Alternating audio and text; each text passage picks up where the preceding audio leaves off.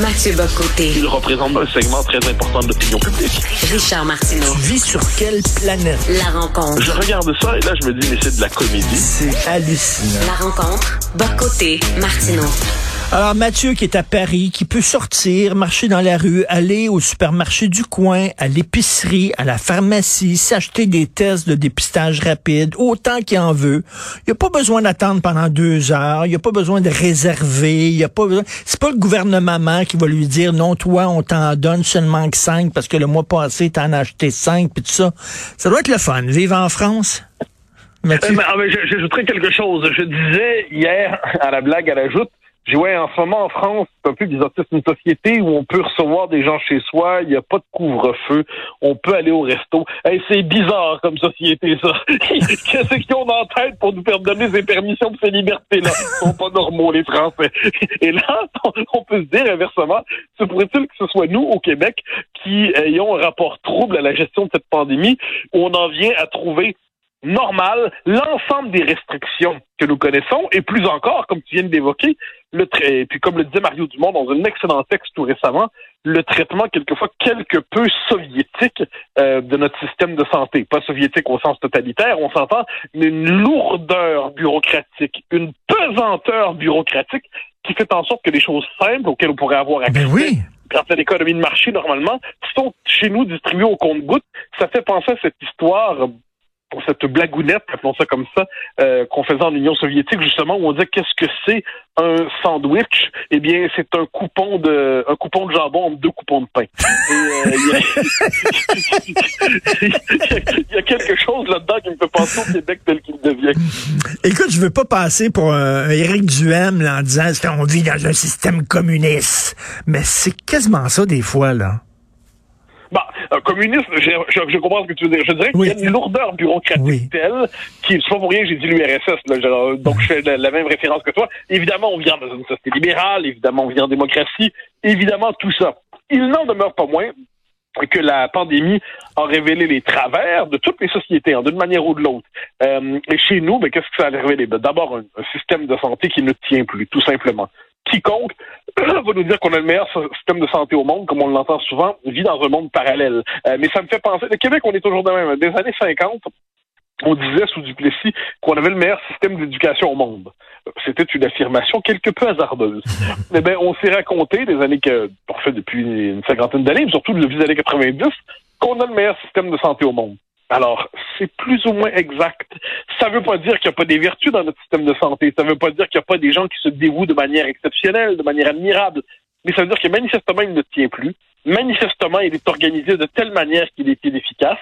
Et ensuite, les contraintes bureaucratiques qui pèsent sur la vie de chacun, qui pèsent sur la vie d'autrui, sont telles que là, on est entré dans un... On entre dans un... Comme je disais, c'est la maison qui rend fou, mais à la québécoise. Puis je, je me disais à la blague que histoire de devenir euh, milliardaire rapidement, il me suffirait de faire des allers-retours euh, Paris-Montréal régulièrement avec des tests rapides dans mes bagages. Je pourrais m'enrichir dans la contrebande de tests rapides. Ben oui. C'est pas une belle manière de, de pratiquer le marché noir sur le dos de la pandémie. Alors, donc, tout ça est absurde, évidemment, mais j'évoque cette idée de manière absurde, mais je suis persuadé qu'il y a des gens qui vont l'avoir de manière sérieuse. Mais tu sais que la peur là, du, du, du virus, ça rentre dans nos têtes au Québec. Là. Hier, hier, ma fille aînée, ça fait un bout de temps que je l'ai pas vue. Ma fille aînée m'appelle. Est-ce que j'ai j'ai goût te voir? Est-ce que je peux aller super à la maison? Je lui dis, est-ce que tu as des tests de dépistage? J'aimerais ça que tu te testes avant. Elle dit, ben non, j'ai pas de test.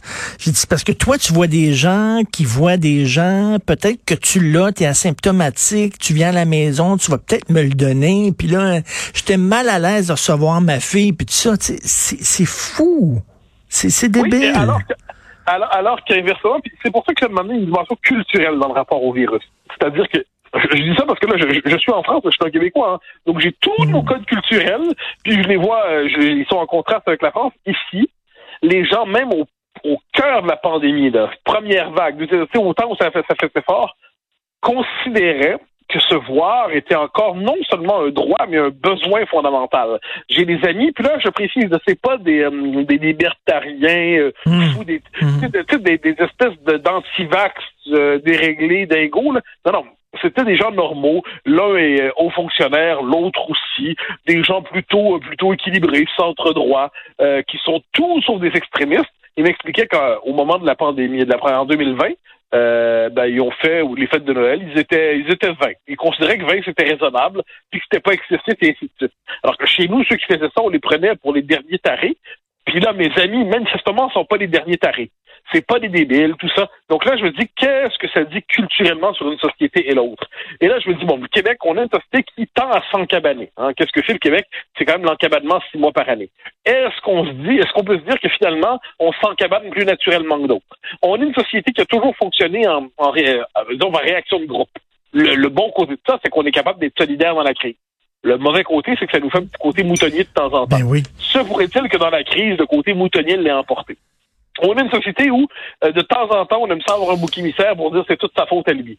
Là, on l'a vu récemment avec la question des influenceurs. Mm. Autant j'avais pas, je te l'ai dit, j'avais pas de sympathie pour ces gens-là un instant. Je trouvais que c'était des farfelus, c'était des irresponsables. Autant qu'au même moment, décider que c'est eux les responsables de la faute de tout, sans réfléchir sur une question sur le système de santé, sur les dérèglements bureaucratiques du système. Ça, il y a quelque chose d'étrange. Et je trouve que dans cette crise, c'est pour ça que moi, c'est une chose qui m'obsède de plus en plus, on peut toujours réfléchir à l'après-crise sur le mode de l'après-virus. L'après-virus, c'est-à-dire quand il va, va être disparu d'une manière ou de l'autre, dans cinq ans, dans dix ans, dans trois ans, j'en sais rien. Mais ça, c'est une réaction un peu stérile, je dirais. Sans compte de réfléchir, c'est au retour de la vie malgré le virus. Et ça, bon, si la vie vraiment reprend ses droits tels qu'on la connaissait, ça va être merveilleux. Mais à court terme et moyen terme, apparemment, il va toujours avoir un variant qui va être là pour nous embêter, à moins, à moins qu'Omicron soit la vraie dernière vague, comme certains suggèrent.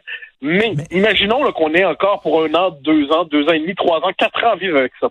On va quand même pas vivre toujours dans l'urgence absolue comme c'est le cas en ce moment, où il suffit que ça déborde, puis on se donne le droit de fermer les, euh, fermer les restaurants, d'imposer aux gens de rester chez eux sans voir d'autres personnes, de d'imposer un couvre-feu, de faire du délestage, de faire en sorte que les gens qui sont en, attente d'une chirurgie de cancer doivent attendre, pour leur propose un peu de un peu de radiothérapie en attendant. Non, mais je, me mets dans la tête de quelqu'un qui attend pour une opération pour le cancer, on lui dit Tu vas attendre quelques jours, quelques semaines, on va te faire une radiothérapie pour contenir le mal mais je, je, je, je, crois que je deviendrais fou. Je, je, je, vois très bien comment je deviendrais fou là-dedans.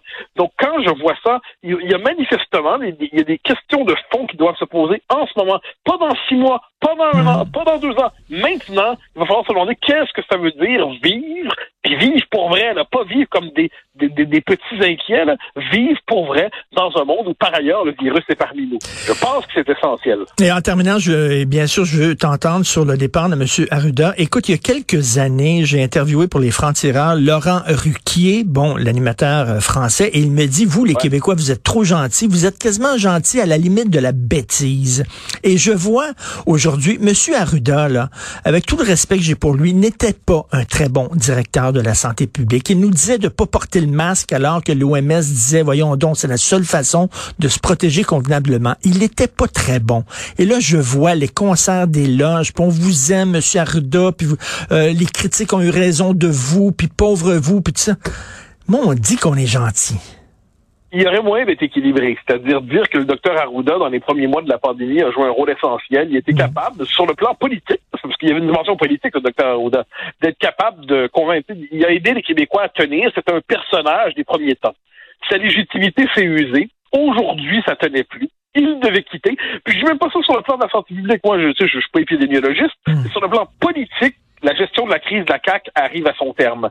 Euh, il avait, euh, François Legault avait besoin d'un fusible. Fondamentalement, il avait besoin que quelqu'un parte parce que sinon, sinon ça s'entraînait tout le gouvernement.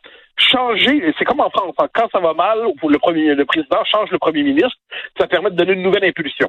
Mais là, qu'est-ce qu'on voit? Il fallait changer le directeur de la santé publique, qui était devenu un personnage politique, pour donner une nouvelle impulsion à la gestion de la crise. Les circonstances, nul besoin, de, comme certains disent, bon débarras, tu sais, le, le, côté méchant, genre, euh, on va l'humilier au moment où il est à terre. Ben, maudit que crève, on l'aime hmm. pas, hein, ben dégage. De l'autre côté, on n'est pas obligé de dire vous êtes une merveille sur Terre, les, les, méchants, les méchants commentateurs vous ont fait partir. Cet entre-deux nous échappe hmm. dans cette société qui a de grands élans affectifs. C'est une de nos forces, Dieu qu'on aime quand on aime, mais quand on décide de, perdre la raison sur le mode euh, affectif ça fait qu'on n'est pas capable d'avoir une réflexion, je dirais, légitime sur le fait que lui-même comprenait qu'il était arrivé au terme de sa légitimité dans une crise. Il il n'était plus capable de donner l'impression de même la maîtriser, la comprendre. Il fallait donner une nouvelle impulsion. Euh, je Mhm. pense que c'est le, c'est le simple bon sens. Tout à fait. Mais pense à ça, là. Je crois que tu n'as pas le temps, tu travailles tellement fort, mais pusher de test euh, de dépistage, ça serait peut-être bon, c'est comme sideline, comme on dit. Mais je suis pas contre, mais, euh, mais le problème, c'est que j'ai l'impression que ça va se retourner contre moi. On va m'attraper, puis là, finalement, je vais me faire... oh, non, non, ça va mal finir, je vais être aux douanes, je vais, être- je vais me faire confiner. On va me dire, ah, vous êtes un trafiquant de test rapide. Ah, ah. alors, alors que j'aimerais plutôt trafiquer des armes à la frontière, c'est- puni moins, moins lourdement. Salut Mathieu, à demain. Bye. Bye, bye. Cube Radio.